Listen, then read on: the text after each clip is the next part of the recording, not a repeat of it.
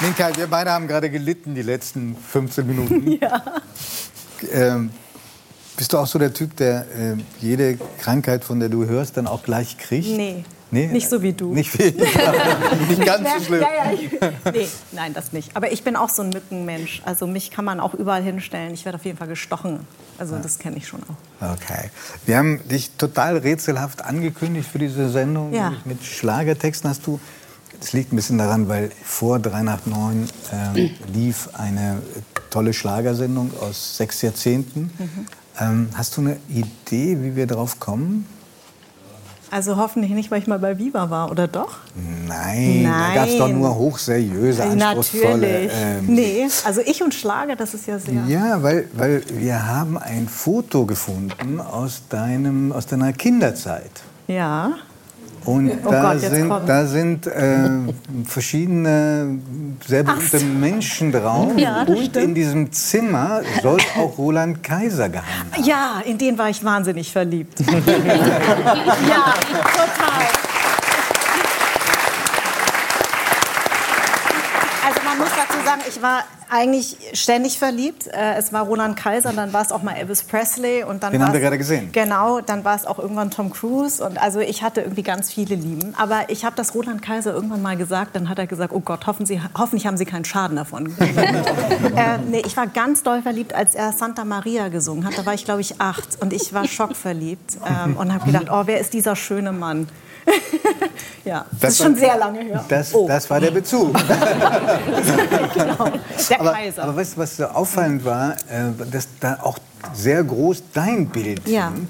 Ja. Ähm, hattest du dich gesehen in einer Reihe mit diesen Superstars? Ja, also ich habe damals schon immer zu meinen Eltern gesagt, als ich drei Jahre alt war, dass ich äh, Schauspielerin werden will. Ich habe mich sozusagen hinter den Fernseher gestellt und habe gedacht, wenn ich da jetzt irgendwas mache, dann sehen sie das. Ich habe gedacht, ach, funktioniert Fernsehen. Und ich habe tatsächlich damals gesagt, irgendwann gebe ich Autogramme. Das war einfach schon so, mit drei Jahren wusste ich das schon, dass ich das werden Herr will. Plöger, Herr Ich gerade ganz nickt. begeistert. Ja, es ist immer, es ja, ist immer wenn man drei drei, ist, da ja, entscheiden genau. sich die Dinge. Genau. Oh, da muss ich kurz mal bei meinem Kleinen nachdenken. Aber ja, also mein, mein Kleiner, äh, der ist jetzt fünf, der hat gesagt, er wird Feuerwehrmann und Basketballer. Also da wird wird spannend. Ja, das ist ja eine häufige Kombination. Genau. Nein, ich habe ich hab mir das sehr, sehr gewünscht und äh, meine Eltern haben es natürlich nicht ernst genommen.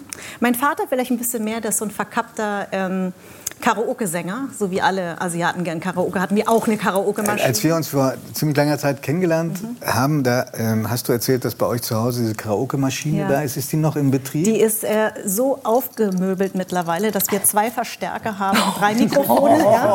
und, und das macht ihr wirklich noch regelmäßig? Ja, mein Familien? Papa, ich nicht. Ich Okay. äh, bin Karaoke, fand ich ganz schrecklich. Obwohl ich habe irgendwann meinen Geburtstag da gefeiert. Und das ist ja immer interessant, weil am Anfang will keiner singen und zum Schluss will keiner das Mikro wieder aus. Ja, das stimmt. Na, das ist ja, echt immer so.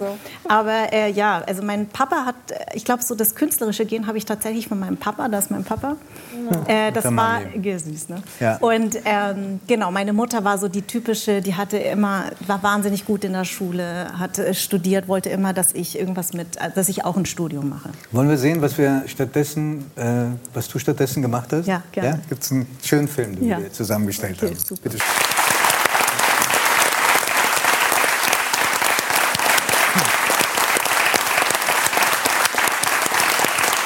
und wir konnten gar nicht alles einfangen, was du schon gemacht hast. Äh, meine absolute Lieblingstat von dir ist die Moderation der Hugo Show.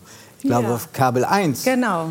Weil das war so eine Quizshow und die Attraktion dieser Show war, dass neben der Moderatorin stand ein Faxgerät. Genau, Da das habe ich auch man so also angekündigt. Interaktion machen. Richtig, genau. Und du warst ja auch einer der Ersten, der mich sehr gefördert hat. Wirklich? Ja. Ist mir gar nicht bewusst. Ja, sag ich dir jetzt. Ah, das jetzt, freut jetzt nach, mich. ein paar, schön- schön, dass du- nach ein paar 20 Jahren kann ich das jetzt mal sagen. Ja. Aber ähm, du hast ja dann viele, Giovanni.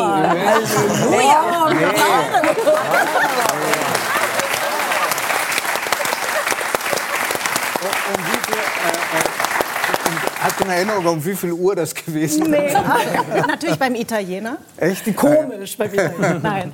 Aber du hast, mich, du hast mir damals nämlich äh, ermöglicht, dass ich bei der Lichterkettenrede äh, sprechen durfte. Ah, wir haben eine Lichterketten, äh, eine Redeketten. Genau, äh, Joschka Veranstaltung Fischer und ganz Ja. tollen anderen. Ähm, und da war ich die Unbekannteste und du hast gesagt, du musst mit und was sagen. Und das hat bis heute nachgewirkt, weil das ist ein Satz, den ich ja damals schon gesagt habe, vor über 20 Jahren, dass ich mir irgendwann wünsche, nicht mehr gefragt zu werden, woher kommst du, hm. sondern vielleicht gefragt zu werden, woher kommen deine Eltern. Und das habe ich dann auch in meinem Podcast, den ich ja jetzt äh, immer noch mache, anders sein, fortgeführt. Und das war auf der Lichterketten. Ah, wie schön, ja. Mhm.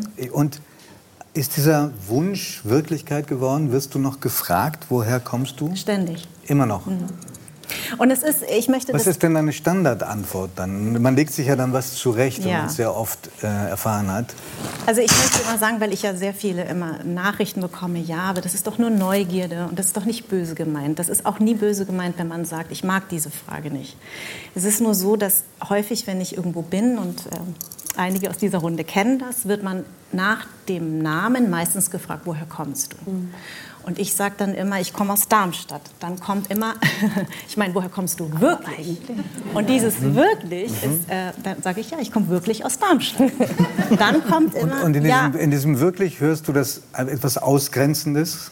Ja, also man will ja eigentlich fragen, warum sehe ich so aus, wie ich mhm. aussehe.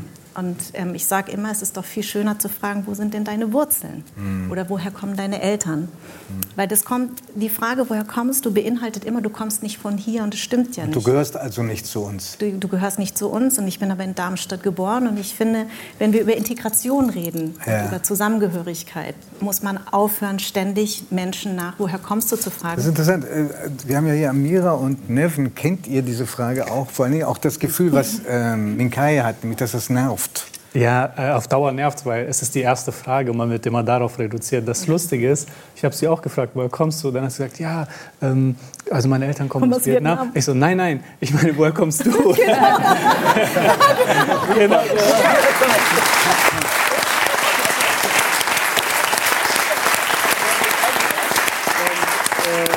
natürlich, das ist jetzt eine Einstiegsfrage, aber ich will ja auch wissen, was sie macht und das alles. Und es war eigentlich nur eine Einleitung, dass deshalb, weil ich weiß, sie hat irgendwas über Darmstadt äh, gesagt, dann war sie in München und dann Berlin. Und ich wollte einfach, okay, aber woher bist du jetzt gekommen? Ja, genau. Berlin. Ja. Alles klar, gut. Das genau. war eigentlich meine Frage. Und Amira? Bei mir kam tatsächlich sehr, sehr oft immer die Frage, wo sind deine Wurzeln? Wo liegen deine Wurzeln?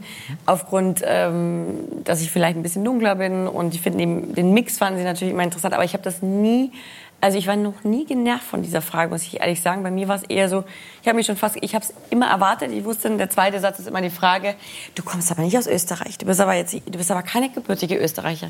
Ja, doch. Also ich habe eigentlich so schon Spaß gehabt, meine Geschichte damit zu erzählen, ähm, weil ich da immer froh war. Ich fand es eine interessante Mischung zu sagen, ja, Österreich, Ägypten und ähm, ah, daher hast du die, äh, die Augen. Nee, die habe ich von meiner Mama aus Österreich. Der Rest kommt aus Ägypten. ja, also ich habe da immer Spaß dabei. Na, ich, find, ich, finde, ähm, ich finde auch, äh, in meinem Podcast ist es auch so, es gehen Menschen ganz unterschiedlich damit ja, ganz um. Podcast, ne? der heißt Anders, Anders sein. Ja. Genau. Ähm, und ich finde auch nicht, dass das ähm, dass ich immer genervt bin. Ich, ich versuche nur zu sensibilisieren ja. und ja. zu sagen, manche haben auch eine ganz schwierige Geschichte. Es gibt viele adoptierte äh, vietnamesische Kinder zum Beispiel. Mhm. Es gibt viele adoptierte Menschen überhaupt.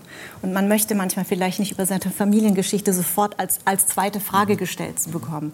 Und ich finde, ich fände es einfach schöner und sensibler zu fragen, wo sind deine Wurzeln, weil man sich dann automatisch hier verortet. Und das wollen wir doch eigentlich erreichen. Und das ist eben genau das, warum ich immer wieder auf dieser Frage so ein bisschen rumreite. Und da fühlen sich natürlich manche sehr angegriffen. Und das versuche ich dann auch immer zu erklären, was ich damit meine. Vielleicht um ein bisschen lösungsorientiert zu sein. Ja. Ich habe jetzt, äh, ich bin jetzt auch 33, ein paar Jahre gelebt. Die super alt, Frage, wollte damit sagen. Ja. In meiner Berufsgruppe bin ich sehr alt. Ähm, die schönste Frage habe ich ich weiß nicht, ob dieses oder letztes Jahr bekommen, aber jetzt vor kurzer Zeit zumindest. Und die war ganz offen und zwar, die war, worüber magst du sprechen? Mhm. Das ist gut. Und dann dachte ich mir, weißt genau. du was, übernehme ich. Ja. Nächstes Mal, wenn ich, oder wenn ich mal bei 3 nach 9 bin, dann erzähle ich das auch. Weil ich finde, das ist eine sehr schöne Frage, die wirklich auch einlädt, ich will dich kennenlernen. Genau. Erzähl mir einfach mal. Genau. Es ist, glaube ich, ein Mix aus, aus dem und es ist auch ganz oft, ich habe das bei, bei mir auch, ich habe mich selber da, dabei sehr oft erwischt, man möchte Menschen einordnen. Ja. Also zuordnen. So, wie gehe ich jetzt mit ihr vielleicht um oder mit ihm, was könnte ich für ein Thema finden? Mhm. Und das ist, äh, das ist auch ein Problem. Warum müssen wir uns immer einordnen? Genau. Warum, was mich zum Beispiel viel mehr immer gestört oder genervt hat, war, was, was arbeitest du? Mhm. Immer die Frage, was ist dein Job? Da denke ich mir, warum ist das eigentlich immer die erste Frage? Warum mhm. muss man immer äh, jemanden sofort einstufen oder aha, okay, du bist jetzt, keine Ahnung, Friseurin oder so, ähm, dann weiß ich ja jetzt Bescheid. So. Das hat bei Menschen überhaupt nichts aus, aber manchmal ist es halt Interesse, aber das zum Beispiel hat mich auch immer sehr gestört. So, aber man, man hat natürlich manchmal schon den Punkt, man, mhm. man begegnet einem Menschen, der einem völlig fremd ist ja. und möchte gegebenenfalls ja. Im Gespräch kommen. Ja, genau. Und jetzt kann man natürlich nicht in irgendeine Tiefe rein, weil man ja den Menschen nicht kennt. Also, dass ja, man mich jetzt fragt, wie wirds Wetter morgen ist naheliegend. aber dass, dass man natürlich vielleicht sowas auch wirklich ohne tieferen Gedanken macht, damit man überhaupt erstmal einen Sprachkontakt aufnimmt, kann natürlich auch naja, sein. Ich glaube, aber, ja, ich glaube, ja. Entschuldigung. Mhm. Nee, Entschuldigung. Nee, ich, ich glaube, dass es sehr, sehr auch abhängt davon, wer es fragt, in welcher Tonlage. Ich finde ganz wichtig, dass sie formuliert, was man fragen soll. Ich glaube, es ist oft eine Hilflosigkeit oder genau. die Menschen meinen das nicht böse, ja. aber wenn genau, du sagst, wo sind deine Wurzeln, dass das okay ist. Das ist ja wie mit farbigen, schwarzen. Wie wollen die genannt werden? Dass das äh, ja, den Menschen auch helfen kann. Ja. Und das ist gut, dass du das verbreitest dann in dem Podcast. Und ich meine, aber ich, du hast ja nicht nur diese komische Frage oft gehört, sondern ich glaube, du hast auch am, am eigenen Leib gespürt, was es heißt, mit deinem Hintergrund mhm. in den Schauspielerberuf zu gehen. Ja. Denn ähm, am Anfang hat man dir nicht gerade Mut gemacht. Nein. Also am Anfang hat man gesagt, ähm, Asiatinnen im deutschen Fernsehen gibt es nicht oder Asiaten überhaupt oder asiatisch gelesen, wie man heutzutage sagt. Ähm, und am Anfang waren natürlich die Rollen sehr klischeebehaftet. Die Prostituierte, die kein R spricht, die gerettet werden musste vom weißen Mann. Ne? Solche, solche Rollen habe ich sehr häufig an. Ähm, ja, Sie lachen, aber leider ist das so. Äh, die Thai-Masseurin, ne? so, solche, solche Berufe. Oder die Restaurantbesitzerin, die irgendwie kein, kein Wort Deutsch spricht. Und das war ein harter Weg ähm, bis zur Kommissarin, ähm, die ich dann lange 16 gemacht, Jahre lang gemacht ja. habe, die äh, Nachtschicht mit Armin Rohde und Barbara Auer unter anderem. Und äh, das war tatsächlich wahrscheinlich der Punkt, an dem ich gemerkt habe, okay, jetzt bin ich angekommen in diesem Job, dass man mir zutraut, mit diesem Aussehen auch eine, eine, äh, eine Kommissarin zu spielen und nicht immer das Opfer, das auf der anderen Seite steht. Ähm, du hast im Zusammenhang mit deinem Podcast mhm. gesagt, dass du einem Politiker, einem ziemlich bekannten Politiker, ja. der äh, Landwirtschaftsminister, Landwirtschaftsminister Cem ja. Özdemir, mhm. dass du dem einen wichtigen Satz für dein Leben verdankst. Ja. Das war Anfang, das, da war ich tatsächlich Anfang 20 und war sehr im, war im Hadern und habe immer gesagt, ja, ich bin Vietnamesin. Das war immer so mein Standardsatz, weil dann war immer alles klar. Wenn mich Leute gefragt haben, wo kommst du, habe ich gesagt, aus Vietnam. Ähm, und ich habe aber immer gedacht, ja, aber wo ist denn das Deutsche in dir? Du bist doch eigentlich Deutsche, du bist doch eigentlich auch Deutsche. Und ich habe mich immer so zwischen den Stühlen gefühlt. Definiert. Definiert. Und irgendwann lese ich ein Interview von Cem Özdemir, der gesagt hat, ich sitze auf zwei Stühlen, weil auf acht Beinen sitze ich viel besser als auf vier. Und da habe ich gedacht, stimmt, ich bin auch auf beiden Stühlen. Und er war ja bei mir äh, zu Gast und hat was ganz Schönes gesagt. Sie sehen ihn gerade? Mhm. Er hat gesagt, ähm, wir, sind, wir beide sind eine Bindestrich-Identität. Mhm. Also Deutsch-Vietnamesin, Deutsch-Türkisch. Und das hat mir unfassbar geholfen, für, mein, ja, für meinen Werdegang einfach zu spüren, ja, ich bin beides. Ich bin eben auch sehr deutsch in ganz vielerlei Hinsicht, aber ich bin auch Vietnamesin und ich darf beides sein. Schöner, schöner Satz. Ähm,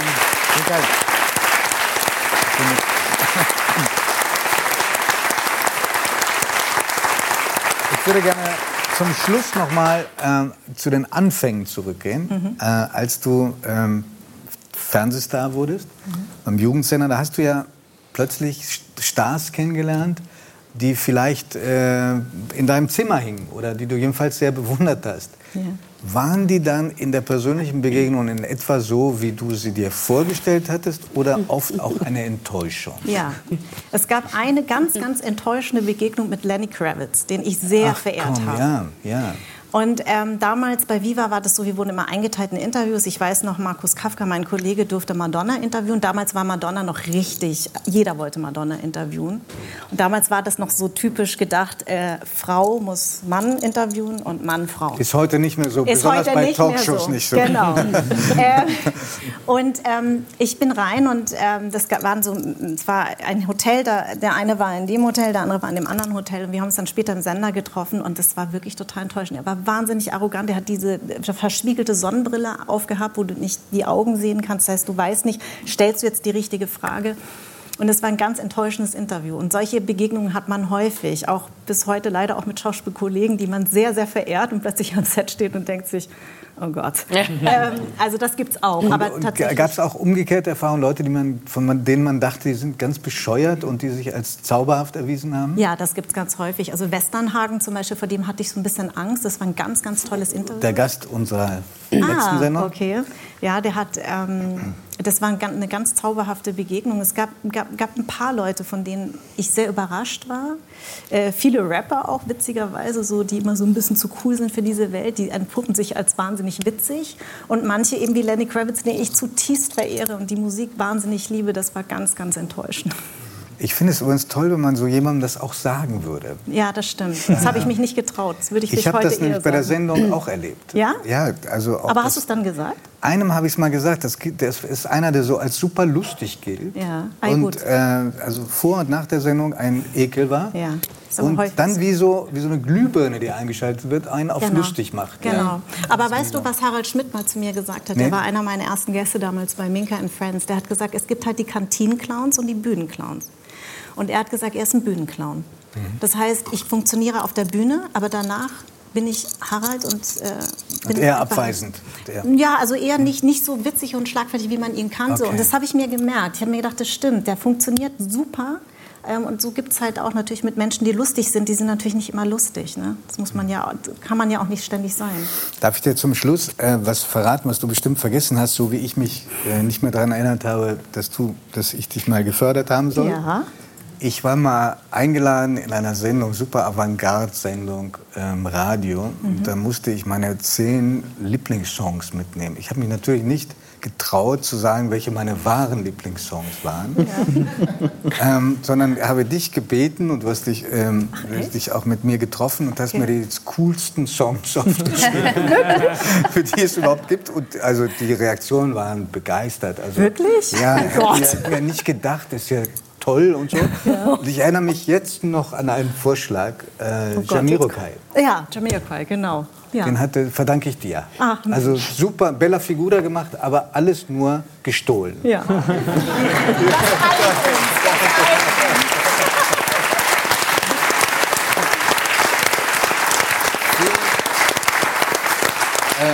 Vielen, vielen Dank, dass du hier warst und äh, nicht noch mal 14 Jahre uns nee. warten lassen. Ja. Ja? Dankeschön.